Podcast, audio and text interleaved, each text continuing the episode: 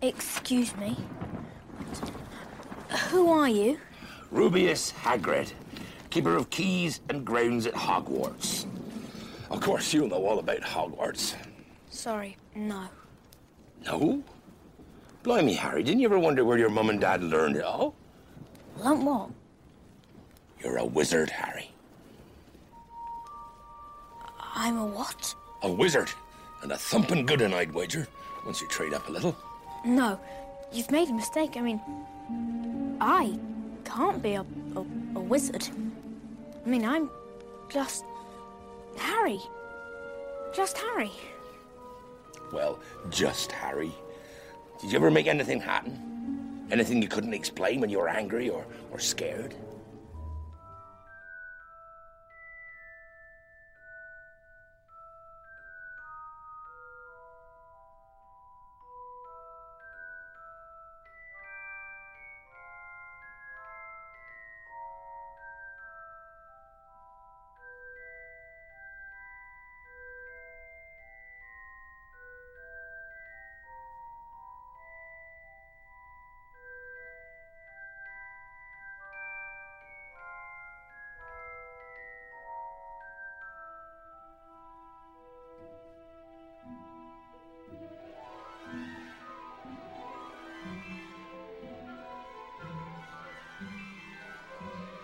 Estamos de regreso en plano secuencia. Muchas gracias por sintonizarnos. Yo soy Carlos Ochoa y conmigo se encuentra Anita Escárcega. ¿Cómo estás, Anita? Muy bien, eh, muy contenta por el programa que tenemos hoy, por el tema que vamos a tocar, así es que estoy muy emocionada. Te digo, es que ah, queríamos aprovechar para sacar a relucir uno de nuestras franquicias favoritas aquí, porque pues desafortunadamente ya no se estrena ninguna de estas películas en tiempos de este programa y las que se están estrenando pertenecientes a esa franquicia no las estamos tomando en cuenta. Pero bueno, antes de pasar a eso, también está aquí Andrea Saucedo. ¿Cómo estás, Andy?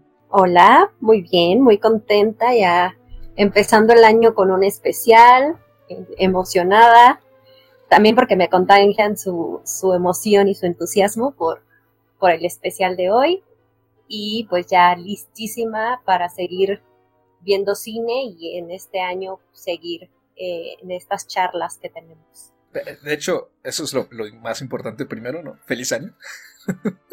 Feliz año 2022 a todas las personas que nos escuchan. Y pues, en efecto, vamos a hablar de otro aniversario, ¿no? Hicimos como abrir y cerrar, cerrar el 2021 con un aniversario y abrir el 2022 con otro aniversario que este, digamos que ya se pasó un poquito. Este fue de noviembre.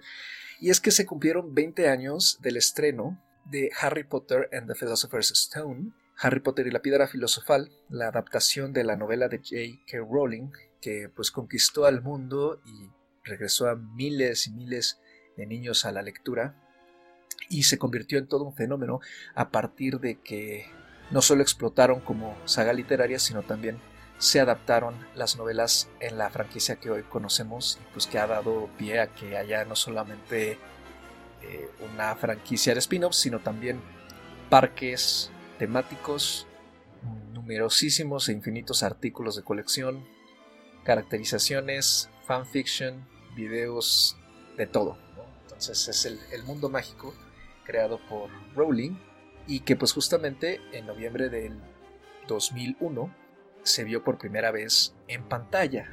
Y pues para este programa decidimos además juntarlo con el especial que salió justo el primero de enero, pasado primero de enero, creado por HBO Max en celebración de estos 20 años, para el que pues invitaron a, a la mayoría de los actores y actrices que salieron en la franquicia, así como a sus directores, para que hablaran un poco sobre cómo les cambió la vida y qué representó para ellos pues la experiencia de haber participado en la creación del mundo de Harry Potter. Y antes que nada, pues vamos a empezar yo creo que hablando un poquito sobre cómo nos acercamos ¿no? a Harry Potter. Anita, ¿cómo te acercaste tú a Harry Potter? En mi muy cercana juventud fue ayer, fue ayer cuando sucedió. Ay, pues fue muy hermoso. Yo tengo recuerdos muy bonitos. Yo estaba en la prepa cuando... Ay, Dios, qué vieja soy. yo estaba en la prepa cuando, cuando empezaron a salir los libros para ese entonces mi mamá estaba viviendo en Inglaterra y ella fue así súper, súper fan y pues ella pudo presenciar como todo este fenómeno, ¿no? Que, que, que empezó a surgir en las librerías. Y entonces cuando ella venía nos traía los libros a mi hermana y a mí. Entonces era súper bonito como contagiarnos, ¿no? O sea, de la emoción de mi mamá, porque antes de saber que mi mamá es la fan número uno de Harry Potter.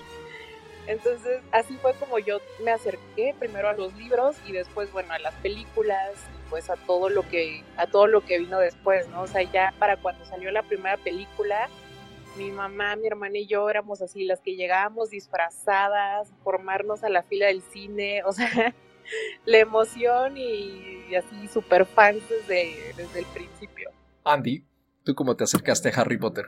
Yo la verdad me acerqué con los años, o sea, ya más o menos comentaba yo eh, justo con el especial del Señor de los Anillos, que yo de niña no iba al cine, o sea, que mi familia no, no es de, de, ir al cine y difícilmente si salía una película que a mí o a alguno de nosotros nos llamara la atención, difícilmente íbamos, ¿no? Yo casi siempre fui niña de, de televisión.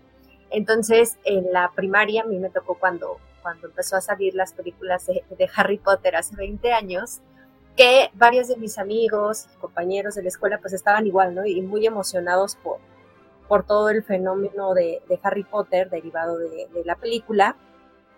Y en realidad a mí sí me llamaba un poco la atención, pero al, al no ir al cine, como que me, me, alejé, ¿no? Con el paso de los años me alejé mucho como de, pues tal cual, ¿no? De ese, pues, de ese fenómeno que le daban seguimiento, pues las secuelas.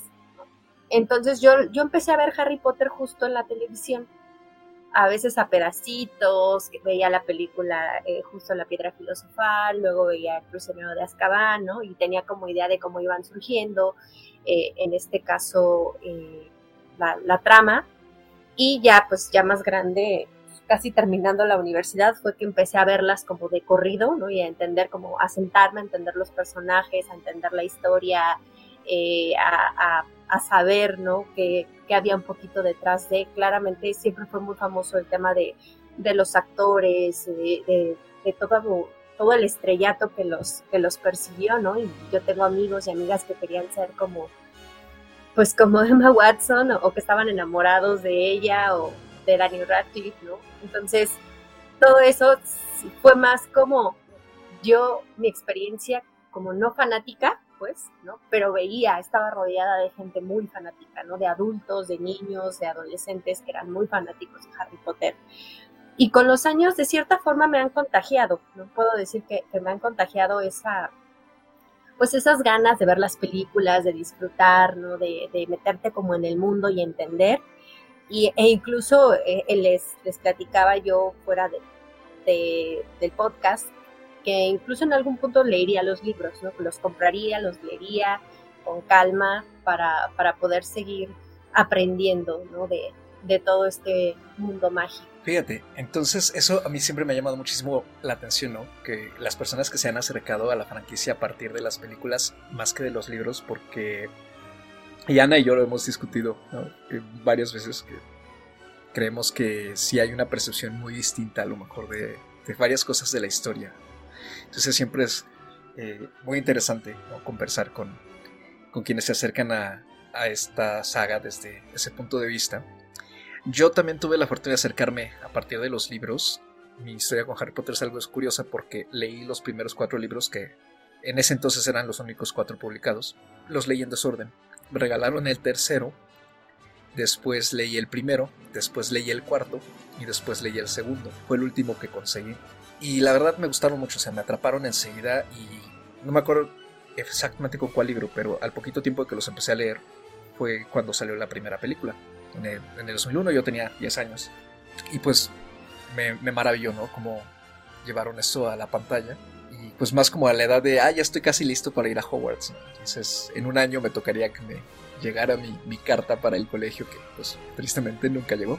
Pero pues el, el, el mundo, ¿no? Que, que se armó y la forma en que explotó pues, se convirtió también en algo pues muy importante no solo de mi etapa final de la niñez, sino también de mi adolescencia y creo que hasta la fecha, ¿no? Es un mundo al que me gusta regresar constantemente y que me hacía muchas cosas y además, en efecto, me ayudó mucho a cimentar el hábito de, la lectura que tengo. Entonces, le tengo mucho aprecio a la saga, a los libros, justamente por eso. Es un, es un mundo muy, muy bonito que explorar y, y qué padre creo yo que se haya logrado transformar en lo que se transformó a nivel fílmico, ¿no? Me parece que es un fenómeno similar al que comentábamos justo en el programa del Señor de los Anillos, ¿no? Es algo que no se ha podido repetir de la misma manera. Quizá un poco con el MCU, quizás se asemeje más al MCU que el Señor de los Anillos, ¿no? En ese aspecto. Pero revisando la primera película, y todas en general, pero en particular la primera, me atrevería a decir que ocurre un poco lo mismo, ¿no? Que comentamos en ese programa. Se nota mucho el trabajo para aterrizar el mundo de forma muy vívida y de forma muy detallada, que se sienta la magia a partir del lugar creado y no tanto mediante numerosísimos efectos de computadora. Entonces creo que la forma en que eso se construyó y cómo fue creciendo a lo largo del tiempo con el mismo elenco y el mismo crew, también hizo que se creara una especie de comunidad más allá. Entonces eso, eso es algo que aprecio mucho. De la franquicia, y pues pasando justamente allá a la, primera película, a la piedra filosofal, bueno, en general eh, la saga entera estuvo producida por David Heyman, que fue el encargado de asegurarse de los derechos allá por el 99. La primera novela salió publicada en el 97. La película, como ya dije, es del 2001 y pues para la creación de este universo se contó con la dirección de Chris Columbus, quien ya desde entonces tenía cierta reputación de saber trabajar bastante bien con niños actores. El guion corrió a cargo de Steve Kloves. En general, él se encargó de todos los guiones de la franquicia, excepto de la quinta película. Y la música fue compuesta por el legendario John Williams, quien, ah, pues, a quien le debemos algunos de los leitmotivs y melodías más emblemáticos de la saga. Y como es bien sabido, pues, la franquicia está protagonizada por Daniel Radcliffe, Emma Watson y Rupert Grint como el trío dorado, así como por la crema innata de ese entonces y que muchos de ellos afortunadamente siguen todavía trabajando y con salud, este, como Maggie Smith, Robbie Coltrane, Alan Rickman, Richard Harris, Imelda Staunton. Bueno, Imelda Staunton no sale en la primera película, sale en la quinta, pero vamos, este, una gran gama de actores veteranos de gran fama y prestigio en Reino Unido, que ayudaron a, darle tanta viveza a esta franquicia. Anita, ¿a ti qué te parece la primera película? ¿Qué recuerdas de la primera vez que la viste y cómo ha crecido para ti? Ay, pues, híjole, la verdad no me acuerdo mucho de cómo fue que la vi la primera vez, porque yo pues vaya, yo ya iba con, el conocimiento de los libros, ¿no? Yo ya tenía como muy presente todo el universo que, se estaba creando alrededor de, Harry Potter, ¿no? Pero me acuerdo que me emocionó muchísimo y me impactó muchísimo, sobre todo el castillo. Todas las escenas, tanto exteriores como interiores, ¿no? En este castillo con las escaleras que se movían. O sea, cuando tú estás leyendo un libro, como que no siempre te imaginas las cosas de la manera, bueno, más bien casi nunca te imaginas las cosas de la manera que te las van a poner en una película, ¿no? Y eso es algo bien bonito que pasa cuando tú lees un libro antes de ver una película. Cuando lo haces al revés, no hay manera ya de cambiar la percepción. Pero cuando es de esa manera, sí, sí te cambia como mucho la, idea que tenías, ¿no? en tu mente pero al mismo tiempo me acuerdo que me gustó muchísimo y me sentí como muy impactada, como, como que de repente todo este universo totalmente te absorbía, ¿no? Sobre todo justamente con la primera película que como dices es muy para, para hacerte entrar en, en este universo, para presentarte este universo, para explicarte muchas cosas de este universo y eso es lo bonito, tanto del libro como de la película, porque ahí en ese caso siento que la película es súper, súper apegada al libro, es casi, casi ir página por página. Y eso está padrísimo porque te presenta este universo que es bastante amplio y que hay muchas cosas que sí te tendrían que, que estar como que explicando Entonces, el hecho de que te lo presenten desde la primera película, pues, uno, pues agradece muchísimo. Y dos, pues es algo que te atrapa de inmediato. Entonces, yo me acuerdo sobre todo de eso, que a mí lo que más, más, más me impresionó fue justamente el castillo. Y me acuerdo que era justamente una de las cosas que yo quería ver, ¿no? O sea, cuando yo, cuando yo fui a al estreno de la película, una de las cosas que más me interesaba ver era cómo habían hecho el castillo, porque justamente en el libro, pues te van describiendo como muchas de estas cosas, como las escaleras que se mueven, etcétera. Y por mucho que tú te lo imagines, dices, quiero verlo en el cine, quiero ver cómo me lo ponen en la pantalla, ¿no? Y la verdad es que jamás me decepcionó.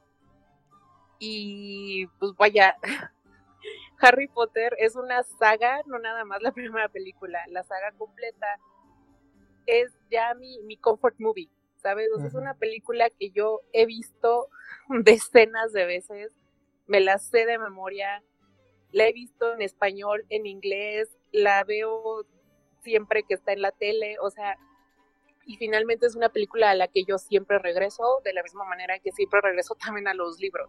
Y yo creo que eso es una cosa bien padre y bien bonita porque pues hay películas que por mucho que te gusten, dices, ay, no quiero volverla a ver, ¿no? O sea, sí me gustó mucho, la disfruté mucho, pero ahí se quedó. Y Harry Potter tiene una sensación como de que es tu casa, como que vas a regresar a ella.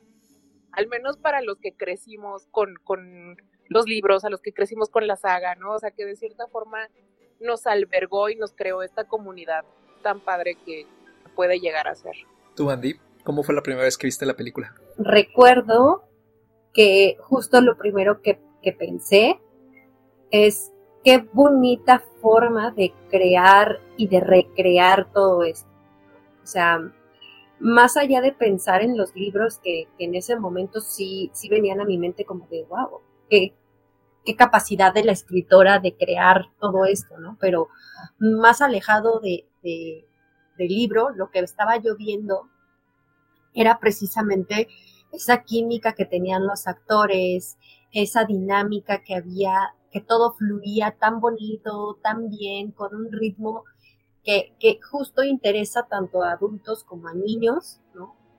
Y que, bueno, ya más adelante justo vemos cómo se va transformando un poquito ahí eh, también la dinámica, ¿no? Y cómo, lo, cómo, cómo van abordando la historia de Harry Potter, pero creo que la primera película funciona muy bien incluso en solitario, ¿sabes? Creo que es una película que puedes ver y si ya no viste las demás, probablemente te quedas con esa idea de algo que sí es infantil, ¿no? Porque tiene ese toque de tener a tres niños en pantalla que están viviendo una aventura, ¿no?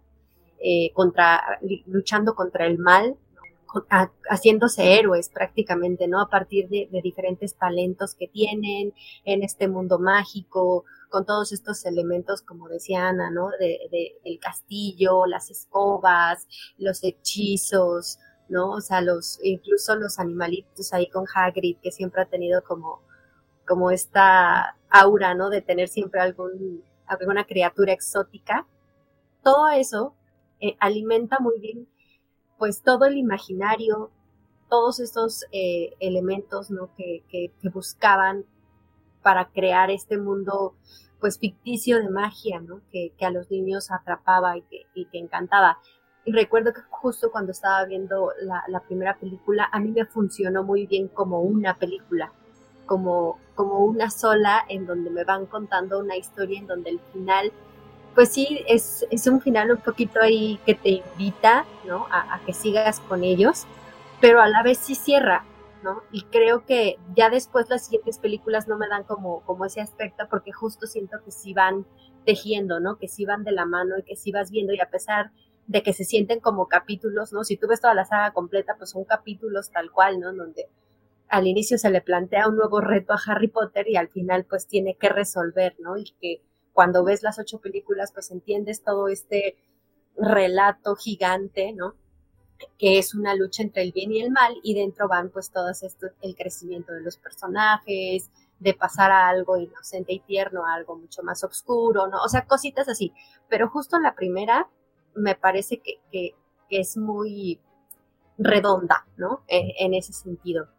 Ya después, pues como les decía, no, yo tuve la experiencia de ir viendo pedacitos de las demás y creo que es algo como lo que mencionaba Ana, es algo a lo que puedes volver, es algo a lo que yo sí ahora veo en televisión, le cambio un canal y veo que está Harry Potter, eh, cualquiera de las películas la tomo en ese pedacito y la sigo viendo, ¿no? Porque creo que es que funciona muy bien en ese sentido como algo de cierta forma ligero, que te atrapa, ¿no? Que, que te entretiene también y que si le buscas justamente, pues sí tiene sus mensajes, ¿no? Tiene su cierta complejidad que ha hecho que, las personas expandan también ese mundo, ¿no? Pero creo que, que, como menciona Ana, es algo que ahora sí ya me ha pasado, ¿no? Que si veo que lo están pasando en la tele, justo le dejo, la veo, lo continúo, si pasan la 3 y luego pasan las 5 y luego pasan otra vez la 1, ¿no? Creo que puedo hacer esos brincos y me gusta, me gusta esa sensación y creo que es esa la, la parte por la que me he estado acercando mucho más a, al mundo de Harry Potter. A mí me pasa también lo mismo, o sea, ver una especie de película de confort. No las veo tan seguido, pero cuando las veo, las veo todas. Y la última vez que las vi ya tiene como seis años. Y en general, en general disfruto la franquicia bastante. Creo que de repente sí me frustra un poco ciertas decisiones de las últimas cuatro películas, ¿no? las dirigidas por David Yates, que ya en si no más tarde en algún otro programa alguna vez platicaremos de eso. Pero en general sí, o sea, creo que han crecido, han envejecido bien y la primera película en particular me parece que pues ya es todo un clásico, ¿no? Del cine contemporáneo, también del cine familiar me atrevería a decir. Creo que es una película que tiene mucha inocencia y al mismo tiempo gracia. Es una película elegante, pero divertida, es accesible y al mismo tiempo tiene su pequeño reto de mitología que va estableciendo, ¿no? Como las bases del mundo. Tiene un poquito de todo. Tiene acción, tiene ternura. Es una película con mucho corazón, mucha alma y en general siento que toda la franquicia tiene bastante de eso. Tiene mucho corazón, se nota por el trabajo de todo el equipo detrás de, ella. Y creo que ha envejecido bastante bien, ¿no? salvo un par de escenas con los efectos especiales, en particular creo que la escena del troll y el partido de Quidditch, que son donde más se nota el paso del tiempo. El resto creo que ha envejecido muy bien. Se nota, se ve, luce, luce bastante. Como que sí logra todavía transmitir esa sensación de la que yo hablaba antes, ¿no? Como que aterriza todo de una forma muy. Eh, no sé si decir terrenal sea la palabra correcta, ¿no? Pero es un poco a como describíamos El Señor de los Anillos. Te hace estar ahí justamente por todos los efectos prácticos, por el uso de sets construidos, toda la ambientación que plantea la película y que creo que eso es algo pues que ya no, no se ve mucho en el cine eh, hoy en día, en los blockbusters de hoy en día y pues es lo que le da a la franquicia Harry Potter parte de su magia especial, ¿no? Y por lo que ha pasado pues ya no solo a la historia de los libros, sino también a la historia de del cine como un clásico moderno y como algo que se ha convertido en una, parte muy importante de las vidas de millones de personas. Justamente yo creo que es por todo eso que, además de aprovechar la fecha ¿no? que HBO agarra el pretexto para armar este especial en el que los invitan a, en su mayoría a los actores, ¿no? a que regresen a los estudios que se encuentran en Leiden, cerca de Salisbury, en Reino Unido, donde filmaron gran parte de las escenas y construyeron muchísimos sets, ahí están prácticamente el 80% de los sets, y como que llevarnos en este viaje atrás ¿no? sobre su experiencia en general y pues hacernos otra vez parte de este regreso a Hogwarts, ¿no? como le estuvieron promocionando, que no es propiamente así, y adentrarnos un poco en el detrás de cámaras de las películas. ¿Qué les pareció el especial? ¿Les gustó? A mí me gustó muchísimo, pero pues porque obviamente tiene, tiene todo el corazón que uno espera, ¿no? O sea, es apelar meramente a la nostalgia, o sea, está hecho específicamente para eso y pues lo logra, ¿no? O sea, es, un es un especial que se hizo específicamente para los fans, ¿no? Y pues ahí estábamos todos los fans viéndolo y llorando, o sea. Entonces, a mí sí me gustó mucho, o sea, creo que sí tiene ahí unos detalles que que honestamente pues a mucha gente sacaron de onda, ¿no? Como esta este, este pequeño errorcillo eh, que pusieron la fotografía de, de, otra Emma, que no era Emma Watson, que era Emma Roberts. Este, o sea, había como descuidos que sí me hicieron pensar eh, que a lo mejor sí se hizo como un poco apresurado, pero pues la verdad lo disfruté bastante, me gustó mucho, me gustaron mucho las anécdotas, ¿no? Que se contaron. Entonces, pues yo lo disfruté muchísimo. A mí me pareció, como dice Ana, que apela mucho a la nostalgia.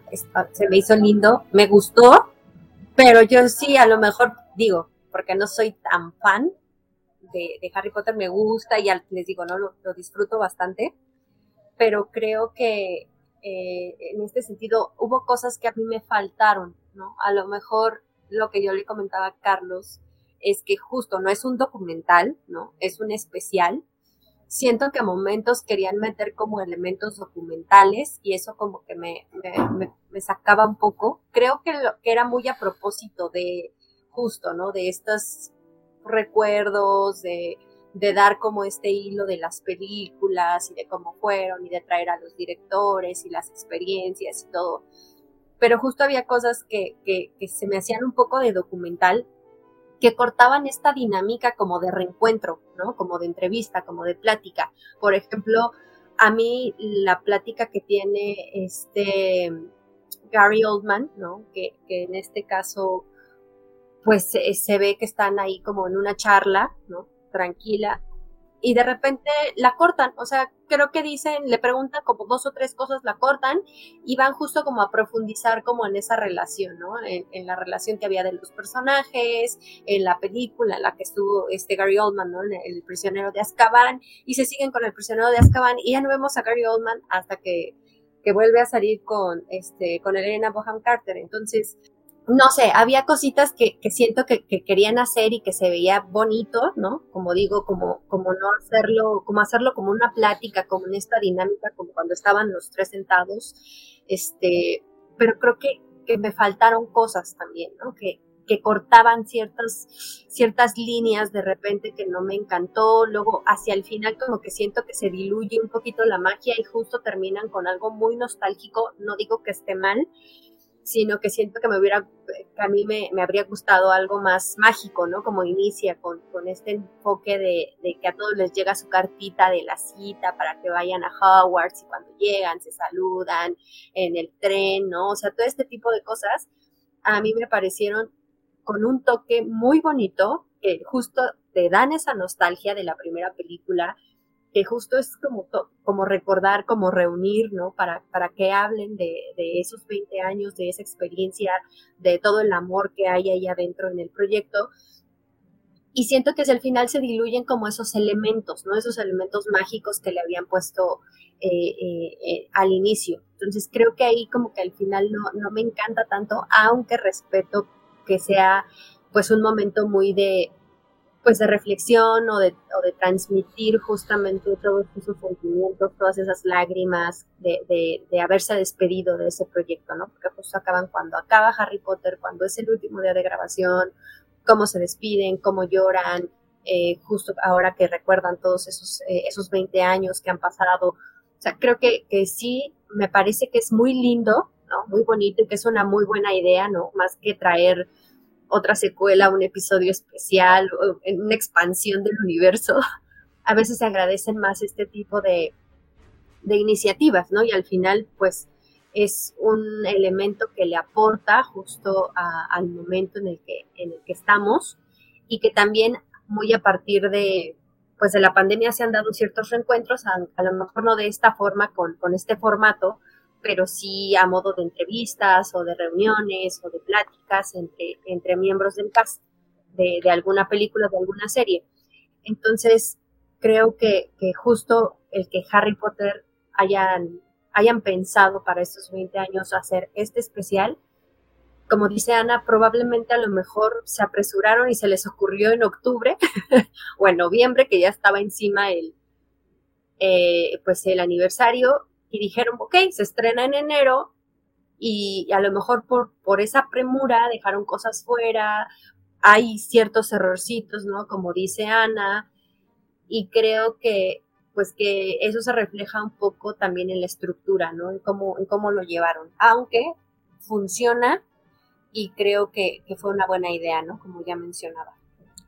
Yo estoy muy de acuerdo en general. Eh, a mí sí me da la impresión de que está hecho con mucha prisa. O sea, lo disfruté y se deja ver bastante bien. Pero sí como que, a pesar de que no dura mucho, ¿no? dura una hora cuarenta, por ahí de la mitad, cuando empezamos a llegar como hacia el quinto y sexto libro, empieza a sentirse un poco cansado, o no sé si es justamente el formato que de repente está un poco revuelto. Creo que al final a mí me dejó con una cierta sensación de superficialidad, y a lo mejor es cierto, o sea, tampoco se trataba de que fuera un documental y pues ciertas ediciones especiales de las películas contienen muchísimo material extra, quizá no con la profundidad y el detalle de las versiones expandidas del Señor de los Anillos. Eh, tienen horas y horas de material. Pero sí un buen detrás de cámaras, ¿no? De cada una de ellas. Pero, no sé, me parece una decisión extraña porque el documental está claramente hecho para fans. Y es un grupo de fans que sí le entraría a ver muchas cosas de eso, de la realización. Y yo siento que en ese sentido, el, el especial, pues se queda un poco corto siento como que sí se fueron más por la nostalgia a partir de las caras y de los actores, que pues obviamente tuvieron una experiencia de vida, ¿no? de crecer en el set, pero dejaron en fuera, a mi gusto, aspectos clave de la franquicia, sin los cuales la saga no sería lo que es, ¿no? en particular la primera película. Como son la música, por ejemplo, me, me pareció, me sorprendió que no se tocara la música casi en absoluto quizá habría sido difícil, y no dudo que lo fue, a lo mejor la logística de reunir a las personas que aparecen ahí por términos de la pandemia, eh, términos de la edad, eh, vivir en distintos lugares, ¿no? algunos muy alejados, por ejemplo. Pero me llamó la atención eso, que la música, en particular la música de John Williams, que fue el compositor de las primeras tres películas, y quien fue encargado de dotarle a la franquicia de una identidad melodiosa que no solo se volviera atemporal, sino que además pasara al imaginario popular, ¿no? De forma inmediata, ¿no? Uno escucha el tema de Hedwig y es inmediato reconocer la música de Harry Potter y te lleva al castillo, te lleva a los personajes, que es, prácticamente estuviera ausente, ¿no? Todo, todo ese tema del, del aspecto de la celebración, ¿no? O sea, para hacer una película, bueno, un especial, para hacer un producto que está o que busca celebrar la realización de en particular la primera película y de cómo se creó todo el universo, siento que sí dejó de lado ese tipo de aspectos o, o partes ¿no? de, del proyecto que son igual de importantes, ¿no? Porque no solamente eran las caras de los actores, también, digo, Watson lo menciona brevemente, pero el diseño de producción, ¿no? Que, según recuerdo corrió a cargo de, Stuart Craig, me parece también súper importante, ¿no? O sea, solo ya no solo la creación de los sets, sino la decisión y, selección de las locaciones, la forma en cómo llevaron a la vida los aspectos más importantes del set principal, ¿no? que es el castillo de Hogwarts. Lo mismo el vestuario. Me parece que el diseño del vestuario también es algo pues, que le dotó de una gran identidad a toda la franquicia. Entonces, siento que se fue como por un lado muy obvio en ese sentido, el especial. Y a ratos mí también yo sentí lo mismo que tú, Andy, como que me cortaba mucho, se siente muy segmentado en general la forma en que están interactuando, ¿no? De repente es mucha entrevista eh, directa cara a cara, ¿no? De cada uno de los actores, de repente los seleccionan a un grupo de ellos y los ponen a hablar juntos, pero no sé, hay algo raro ahí, ¿no? Por ejemplo, juntan a Bonnie Wright, a los gemelos Phelps y a... se me fue el a Mark Williams y a Mark Williams para que hablen en la cocina de los Weasley, pero es una sección que no dura nada, o sea, dura menos de 30 segundos, creo yo, no dicen casi nada, no los vuelven a juntar. Eh, invitan a Ian Hart, por ejemplo, quien interpretó al profesor Quirrell, y no lo ponen más que a decir solo una o dos palabras en los últimos cinco minutos del especial. O sea, está extraña la distribución. Quizá habría estado bonito ver más interacción entre los diferentes invitados. Pero algo que, que sí me pareció muy atinado fue invitar a los directores. Sobre todo porque no pensé que Mike Newell y Cuarón se prestaran para hacer algo así y me gustó mucho lo que aportaron ellos como de su experiencia ¿no? y, cómo ellos la vivieron pero en definitiva, pues quien se lleva las palmas es más que nada Chris Columbus, ¿no? Porque fue pues un engranaje base de cómo se formó toda esta franquicia. Pero sí, o sea, creo que en general está bastante bien. O sea, como que para el espectador casual y, los fans que, que, buscamos revivir un poco de, de, esa sensación mágica, como una probada, ¿no? Está, creo que bien. O sea, igual ya quienes cuenten en sus casas con todo el material extra, pues es más, a lo mejor hasta les ha de haber parecido repetitivo, sobre todo los primeros 15 minutos, ¿no? Que es donde sí nos establecen más lo de la piedra filosofal. También me sorprendió un poco ver que le dedicaron el especial a toda la franquicia y no solo a la primera película. No sé si es justo porque, pues al final son 10 años de que también culminó la franquicia, ¿no? Y para ellos, pues en este caso, pues Harry Potter, como el mundo de Harry Potter son 20 años, que, que incluye, pues, un montón de cosas, ¿no? Tanto la, pues la, realización de las ocho películas, como los nuevos libros, como estas, eh, estas precuelas que, que, se están realizando, como las, creo que hasta hay una obra de teatro, ¿no? Entonces creo que, que por eso decidieron como hacerlo de, de todo, porque al final si se enfocaban solo en la piedra filosofal, se iban a perder como todo ese legado ¿no? de Harry Potter, aunque bien pudieron haberlo hecho de toda la piedra filosofal y hablar al final del legado de Harry Potter.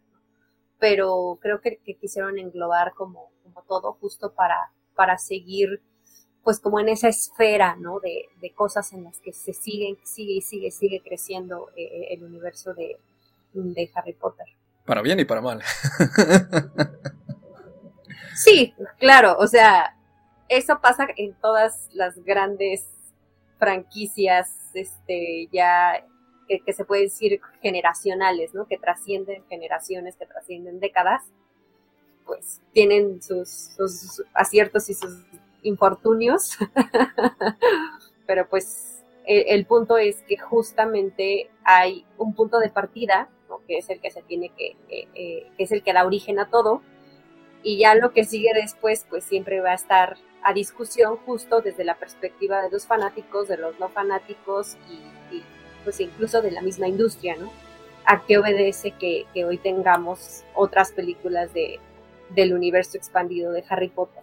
al, éxito de taquilla, a que saben que es una apuesta segura porque va a haber gente que va a ir a ver pues esas películas o que va a seguir comprando esos libros, ¿no? Entonces, pues para analizar y para para poder platicar al respecto, como dice Carlos, pues ya a lo mejor algún día lo haremos.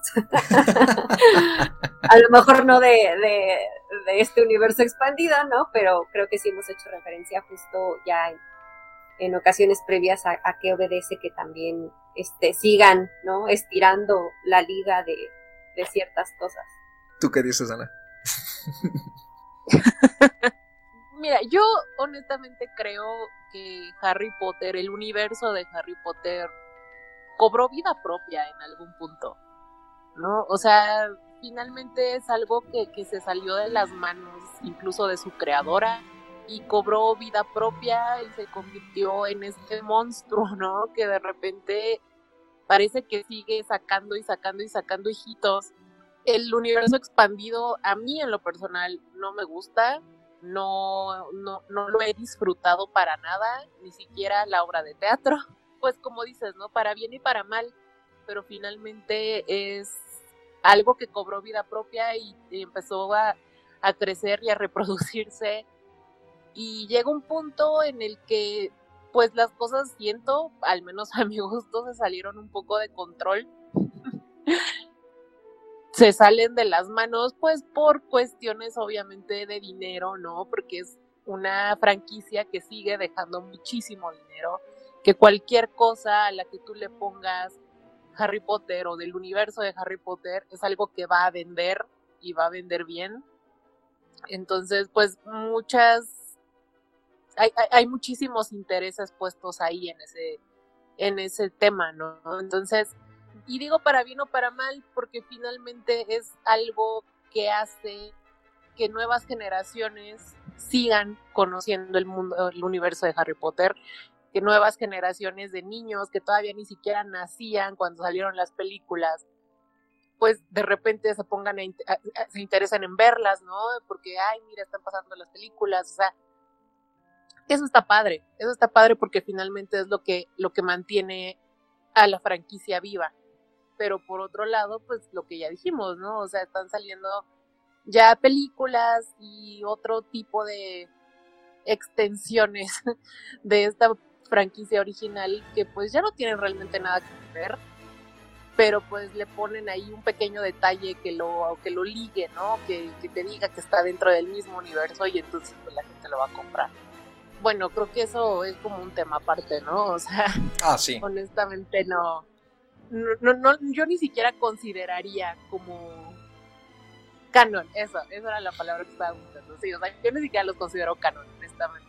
Es que el canon de Harry Potter es bueno, más bien, ¿no? La palabra canon asusta mucho, ¿no? Porque, vamos, en el, en, el mundo académico es, una, es esta cosa, ¿no? Que hay que respetar, pero que al mismo tiempo es como súper hegemónica y, exclusiva y deja fuera un montón de cosas que son igual o hasta más importantes. Pero en el mundo de las franquicias, ¿no? Y los fandoms, el canon, pues yo creo que depende de cada una, ¿no? O sea, en El Señor de los Anillos el canon está como muy claro, pero al mismo tiempo tiene muchas aberturas.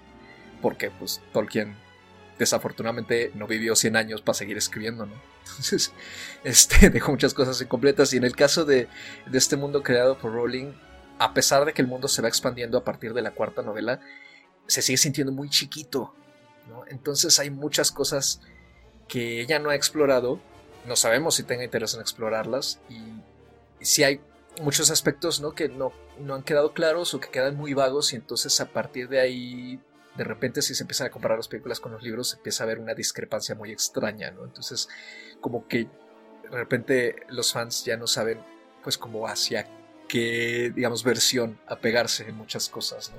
Entonces hay, distintos consensos. Yo también soy del, del, consenso de que el canon fílmico no existe. Entonces, tal cual.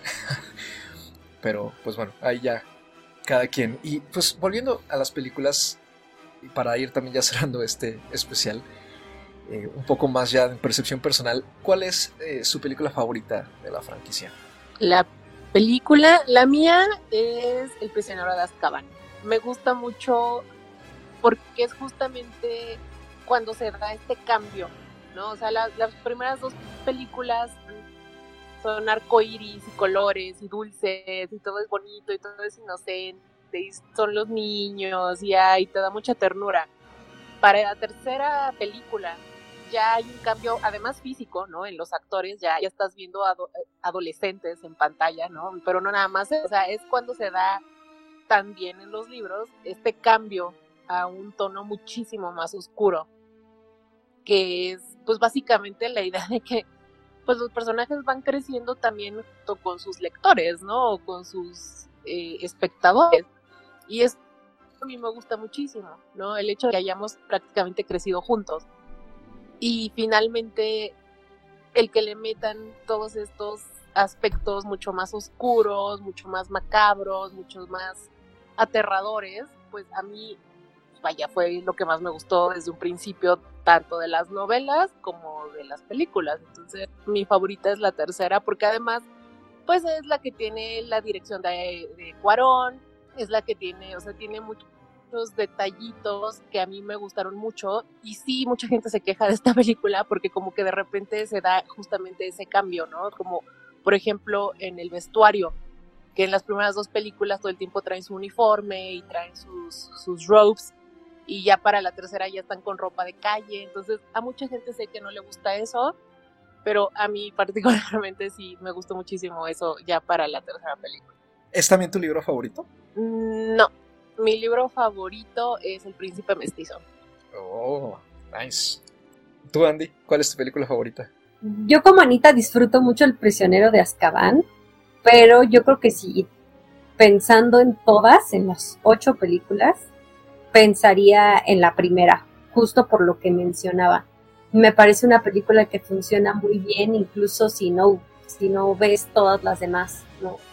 que lo recomendable es verlas pero creo que, me gustó mucho, sobre todo porque es la película que al final del día puso esas piezas claves, ¿no? Esos soportes de, lo que estábamos viendo, de cómo le dio vida, ¿no? A todos los elementos, desde, desde los personajes, desde cómo luce Hagrid, desde cómo luce Dumbledore, desde cómo luce la primera aparición de, Lord Voldemort, los castillos, el juego de Quidditch, todo eso, ¿no? El, que alguien se haya sentado a, a pensarlo, a, a, imaginarlo, ¿no? Y luego darle vida.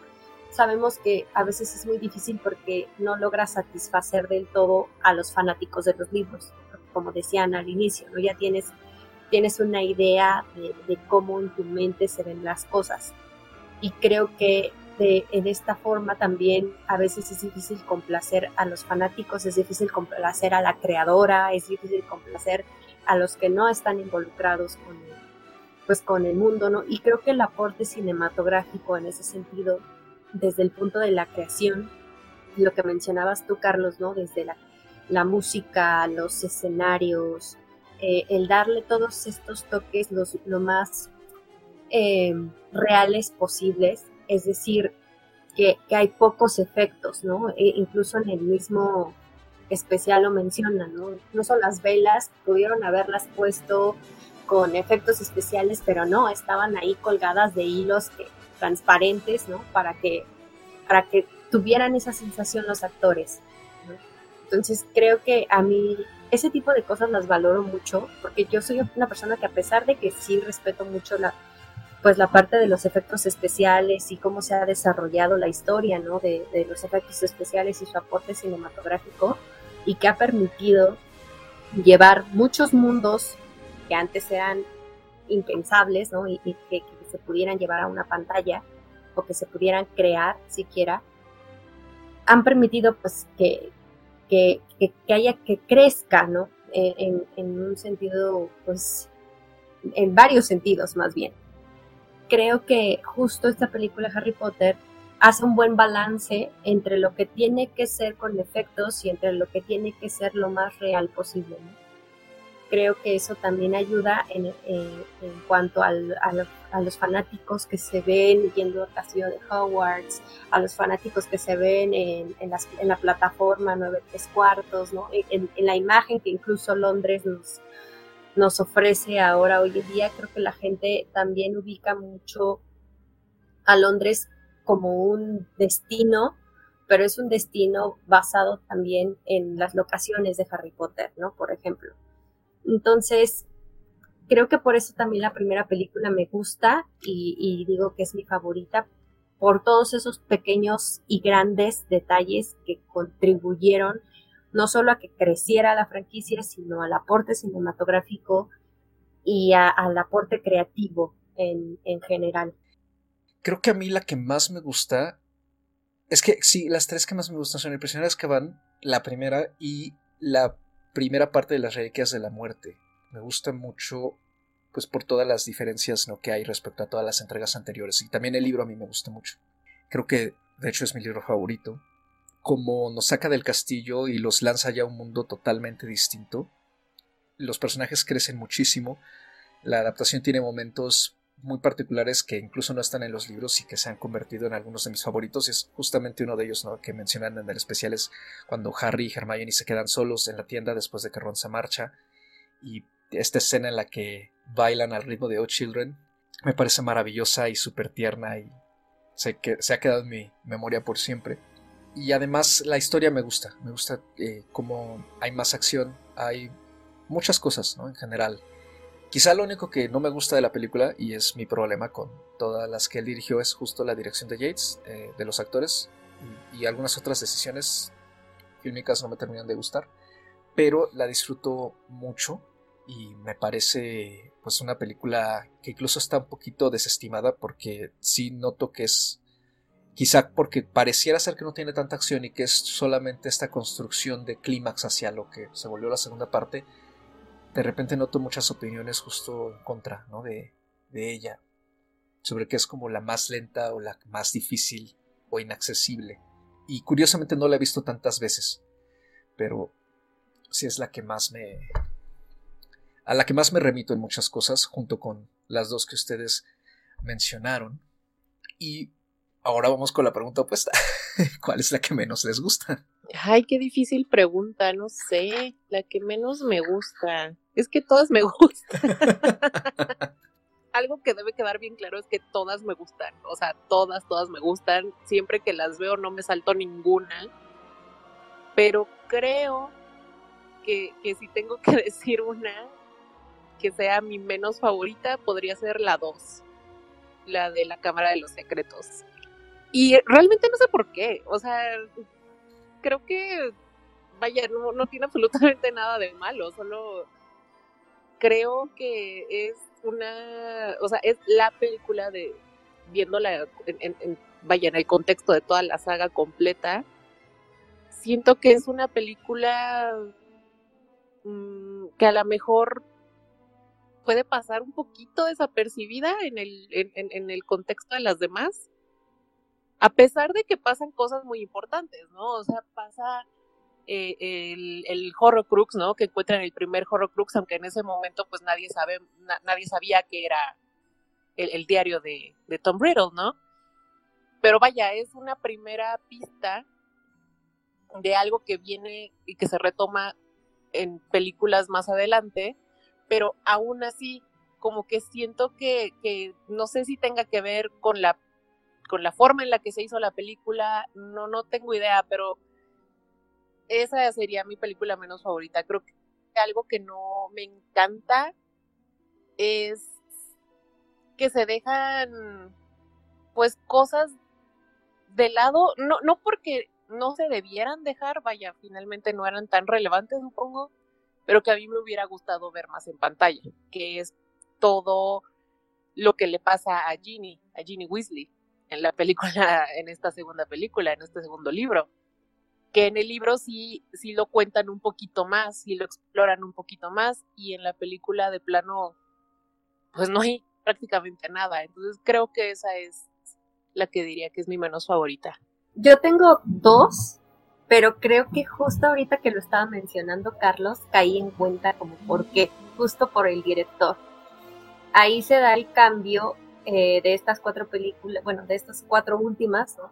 que dirige el mismo director, pero que es la película 6, no, 5, 6, las 5 y las 6 son las que más conflicto me causan. Voy a decir ahorita las 5, porque creo que Carlos va a decir las 6. y voy a estar de acuerdo con él. Mira, bien que me conoces, Andrea, en efecto.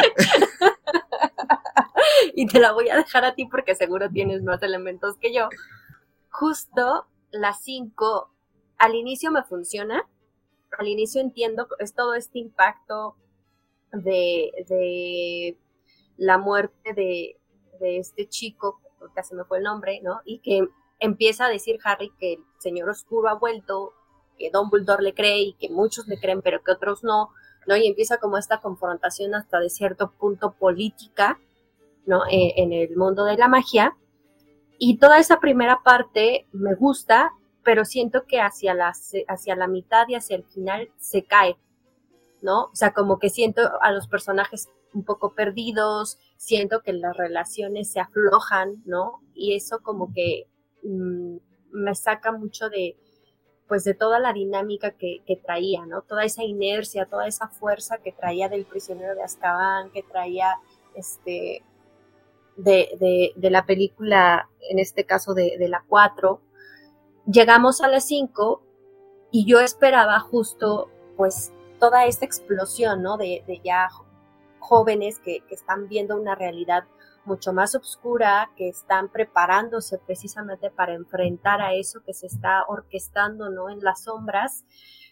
Y siento que, que no pasa nada, ¿saben? O sea, como que al final pues no, no, no entiendo hacia dónde van, como que los personajes se encuentran muy solos, se enfocan mucho en esto de, de, juntarlos, ¿no? En, en, pues en la clandestinidad para que ellos sigan practicando, para formar un ejército, ¿no? Para, para poderse defender de, de eso que está allá afuera, pero creo que, que, que la película se va solo en eso, se pierde todo lo demás que podría haber sido mucho más interesante, ¿no? Y justo por eso llega a las seis y las seis pues igual siento que no, que no pasa nada, ¿no? Que es como una trama igual como un poco perdida, y perdidos los personajes. Entonces, creo que es la que menos me gusta, la 5 y en parte la 6, por, yo creo que también les decía, ¿no? Por ese cambio a lo mejor en la dirección, en cómo se ven los personajes, en las relaciones que van forjando los personajes, porque si hay algo que no me gusta ahí, es esa transición que hacen de, relación Harry Potter con Cho y de repente Harry Potter con Bonnie. Se siente, eso se siente muy feo, forzado y raro. O sea, no sé, no, o sea, hay cositas ahí en el trasfondo que, que, al final, pues tendrían que ser importantes por, por el desenlace al que se dirigen y que siento que se pierden mucho y, y eso a mí como que eh, en ciertos momentos hasta son películas que sí veo, pero que ya sé que en cierto punto me van a perder. Pero bueno, esas, esas son. en efecto, a mí las seis, las seis es a mí la que menos me gusta. Eh, bueno, es que de repente brinco entre esas dos, justo a mí. A mí no, o sea, en gran parte es por Yates. Siento que le falta, quizá habrá tenido aciertos visuales en algunas cosas, y de expansión de la historia y, y el ritmo a lo mejor en algunas partes, pero siento que le cuesta mucho a él lidiar con las escenas emocionales, con muchas de ellas, y en particular con las que demuestran un crecimiento personal de Harry hacia lo tierno, porque, por ejemplo, hacia el dolor, como cuando muere Sirius Black, creo que lo hace bastante bien. Pero esos dos romances, digo, entiendo que el, el beso con Cho Chang tiene que ser incómodo y extraño, pero siento que le faltó pericia para manejar a dos actores que claramente no tenían química, como son Daniel Radcliffe y Bonnie Wright, y trabajarlos de forma que estuvieran más cómodos en pantalla, juntos. No sé, eh, creo que la manera en que él maneja también el, cambio que tuvieron, que tuvo cada actor, ¿no? Como persona y como actor, ¿no? Y en su forma de trabajar no siempre fue la correcta al menos en el tono de las películas. Y de eso me di cuenta ahora que vi el especial. Siento que, por ejemplo, Bonnie Wright interpretó a Ginny en un brinco así inmediato, como de cierta inocencia que le habíamos visto en la cámara secreta y bueno, pues, que casi no sale en las otras películas, a de repente una jovencita extremadamente sobria, como demasiado solemne. Y es en parte también eso lo que no me gusta de, estas dos películas y en particular de las seis porque siento que el problema principal de, el príncipe mestizo, es el guion. Me, molestó mucho que dejara de lado los aspectos más importantes de la historia de Voldemort, los, los seis, siete recuerdos que visitamos en el libro que nos hacen entender no solamente quién era Voldemort, sino por qué era tan crucial destruir los horrocruxes y qué significaban, y además de que ataba ciertas otras cosas que habían pasado en los libros anteriores, y lo suplantara todo por este intento de crear comedia romántica a partir de momentos incómodos y de enfocarse demasiado en los romances de los personajes.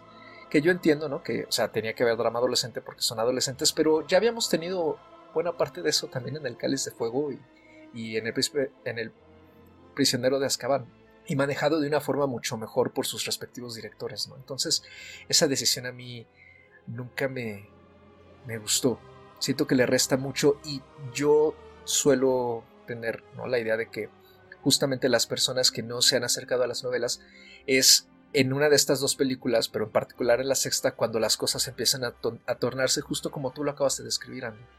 como vago, confuso y como que cuál es la trama, ¿no? En general. Y siento que eso se arrastra un poco hacia las reliquias de la muerte, que no se le dio el peso adecuado a los horrocruxes. Entonces en las películas finales eso no se resiente tanto. No, creo que esa es mi, percepción, pues, ¿no? Justamente por eso mi problema es más con David Yates que, con las películas en sí.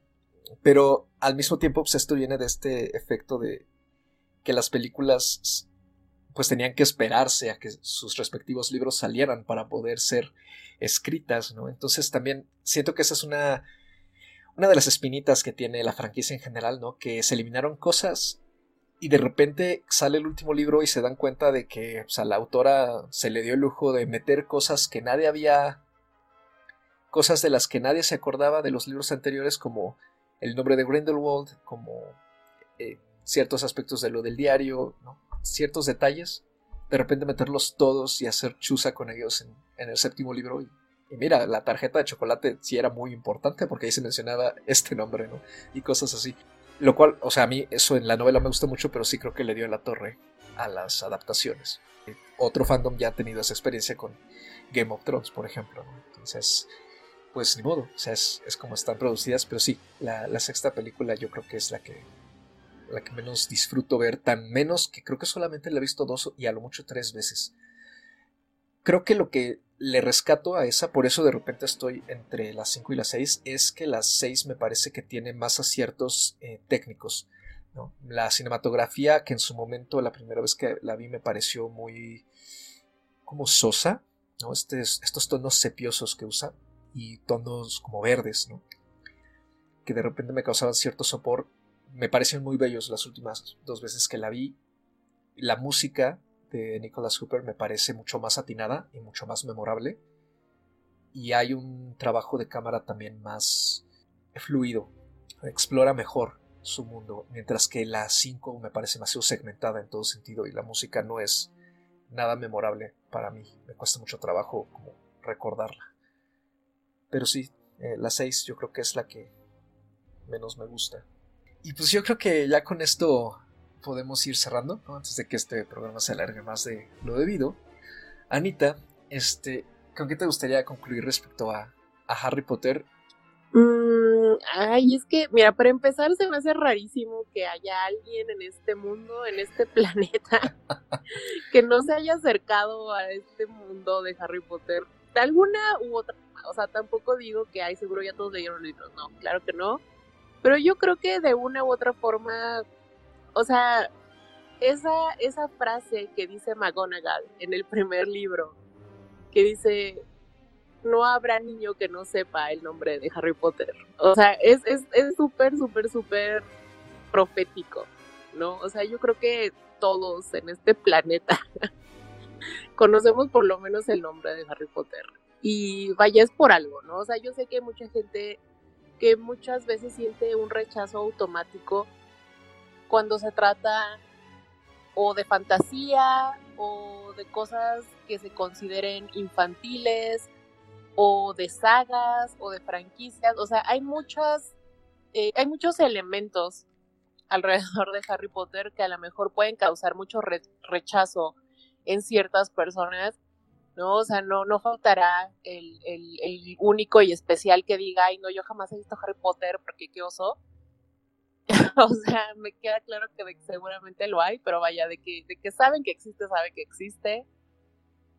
Y pues vaya, sería más bien una invitación a que le den una oportunidad si es que no se la han querido dar.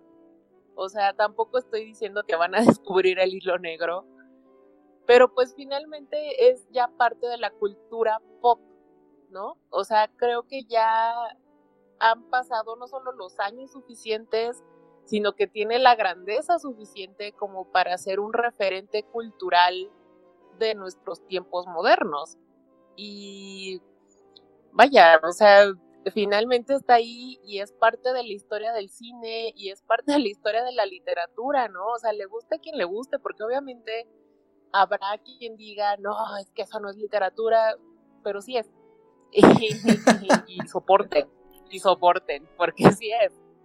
Entonces, vaya, y es parte de la historia, porque por una razón se hizo tan popular, por una razón se hizo tan, tan, tan famoso el niño mago, ¿no? Entonces, creo que, que muchas veces e-, ese rechazo inicial, mucha gente a veces puede sentir, pues es, no es otra cosa más que un prejuicio que les impide ver más allá y que les impide descubrir cosas padrísimas que pueden disfrutar mucho, ¿no? Entonces, pues adelante, o sea, creo que no tiene nada de malo a veces que uno como adulto también se dé esos gustos de, querer regresar y de querer revivir algo que, pasó en, en, su juventud, en su niñez, ¿no? Entonces está muy bonito y finalmente vale, vale mucho la pena echarle un ojo pues aunque sean las películas, ¿no? O sea, ya no, ya no digo que se pongan a leer las novelas, pero pues por lo menos en las películas para que sepan pues lo que hay allá afuera, ¿no? Tú, Andy, ¿con qué te gustaría cerrar este programa? Pues justo eh, un poco sumándome a la, a la invitación de Anita a que le den una oportunidad al mundo de Harry Potter, ya sea con los libros, con las películas. Creo que hay gente que sería, pues a lo mejor más idóneo que empezara con los libros, ¿no? Porque a lo mejor se casaron con esta idea de que las películas son películas para niños o para adolescentes o que tienen como este toque de fantasía y, y posiblemente eh, acercarse hacia los libros les permita como vivir otra experiencia, ¿no? Pero creo que sí, como, como menciona Anita, es más, más factible a veces acercarnos a, a una película que, que, a los libros. Pero a mí con lo que me gustaría también eh, cerrar es justo esta mm, herencia, ¿no? Que, que deja eh, Harry Potter o que, que marca Harry Potter de, de personas que yo conozco que así como Ana, ¿no? Los papás son súper fans, involucran a los hijos y se vuelve algo eh, familiar, ¿no? Que, son fanáticos en familia de Harry Potter o viceversa, ¿no? Que, que, los padres se interesan porque ven que sus hijos son muy fanáticos de algo y justo empiezan a compartir con ellos, ¿no? A interesarse en, en los contenidos, a interesarse en, en, ver qué están viendo sus hijos y se ven atrapados en, en el mundo de, de, la magia, ¿no? De, de Rowling. Entonces creo que, que, es darse esa oportunidad, verlo como algo familiar, verlo como algo que trasciende, que, que, que sí es, si bien puede ser una experiencia cinematográfica, una experiencia literaria, es pues justo darte la oportunidad de compartir, ¿no? Con otras personas, de, de entrar en la plática, a lo mejor desde mi perspectiva, ¿no? A veces que yo les pregunto a Anita y a Carlos, oye, ¿y esto qué significaba? ¿O esto por qué pasó? ¿O me causó curiosidad esto con lo otro, ¿no? Creo que, que es una forma interesante de, de, pues de meterse en el mundo, no como fanático, pero sí de ir generando lazos y de ir, como dice Anita, ¿no? Probablemente todos hemos escuchado el nombre de Harry Potter y a veces pues justo con esa, con esa curiosidad empieza todo, ¿no? Y, la importancia de, la creatividad y la importancia de formar lazos, ¿no? De, de compartir gustos y también de, no estar de acuerdo con esos gustos. Creo que todo, todo eso es válido y qué bueno que, que podamos tener este tipo de, franquicias también, si lo quieren ver así, de este tipo de mundos que no solo sea Star Wars, que no solo sea Marvel, El Señor de los Anillos, Harry Potter, o sea, estamos hablando de cosas que han trascendido décadas que han trascendido culturas, ¿no? O sea, países enteros, gente fanática en China, en Japón, en Corea, eh, en América Latina, o sea, en, Australia, ¿no? Que, es, que se involucran y que conectan con la historia y, conectan por algo, ¿no? Que es eh, eh, prácticamente es entender eso y buscar de una u otra forma, ¿por qué no ser parte de, ¿no? Dije desde, desde diferentes perspectivas y con diferentes experiencias. Pues yo me sumo también a lo que han comentado ustedes y sí me voy un poco porque quienes han visto las películas, pues no, o sea, busquen acercarse a los libros, ¿no? Creo que lo que les ha gustado de él encontrarán expandido con creces, ¿no? Y, además les permitirá a lo mejor también establecer una relación aún más personal, ¿no? Con la historia. Pero en general sí, o sea, creo que vale mucho la pena acercarse a la franquicia no solo como franquicia misma, comparándola como acabas de hacer tú, Andy, con, con otras, sino además, este, incluso como, como productos, pues, clásicos, ¿no? Ya de, del cine contemporáneo. Sobre cómo funcionan este tipo de historias en pantalla cuando empiezan a crecer de esta forma y por lo mismo que hay detrás de, de ella, ¿no? De todo el trabajo que hubo para conseguir darle una identidad tan particular a la saga, sin la cual es cierto, los libros están por aparte y se estaban vendiendo súper bien y ya también eran un fenómeno literario, pero creo que las películas sí contribuyeron muchísimo a hacer que se convirtiera en lo que es hoy en día. Y pues con eso nos despedimos de esta primera emisión de 2022. Muchísimas gracias por escucharnos y por seguir con nosotros. Ahí les recomendamos echarle un ojo a nuestro programa de fin de año si es que no lo han hecho. ¿no? nos disculpamos de nuevo por el audio tan extraño que tuvimos por ahí, pero pues nos ganó el entusiasmo de grabar por primera vez en muchos meses cara a cara. A mí me pueden encontrar en Twitter como arroba Ochoa con un 8 en dígito y una A. A ti, Anita, ¿dónde te podemos encontrar? A mí me pueden encontrar en Instagram o en Twitter como arroba animalceluloide. Ya saben, yo no tengo nada más que hacer, ahí me pueden localizar en cualquier momento. A mí me pueden encontrar igual Twitter o Instagram como arroba Padme. Ahí pues yo les estaré compartiendo datitos curiosos que me voy encontrando y pues son bienvenidas todas sus sugerencias o comentarios. Y pues con eso nos despedimos. Que haya mucha magia del cine en este año por venir y en todas estas semanas que se vienen estrenos importantes y ya estaremos comentando más de ellos por aquí. De nuevo, gracias por escucharnos y hasta la próxima.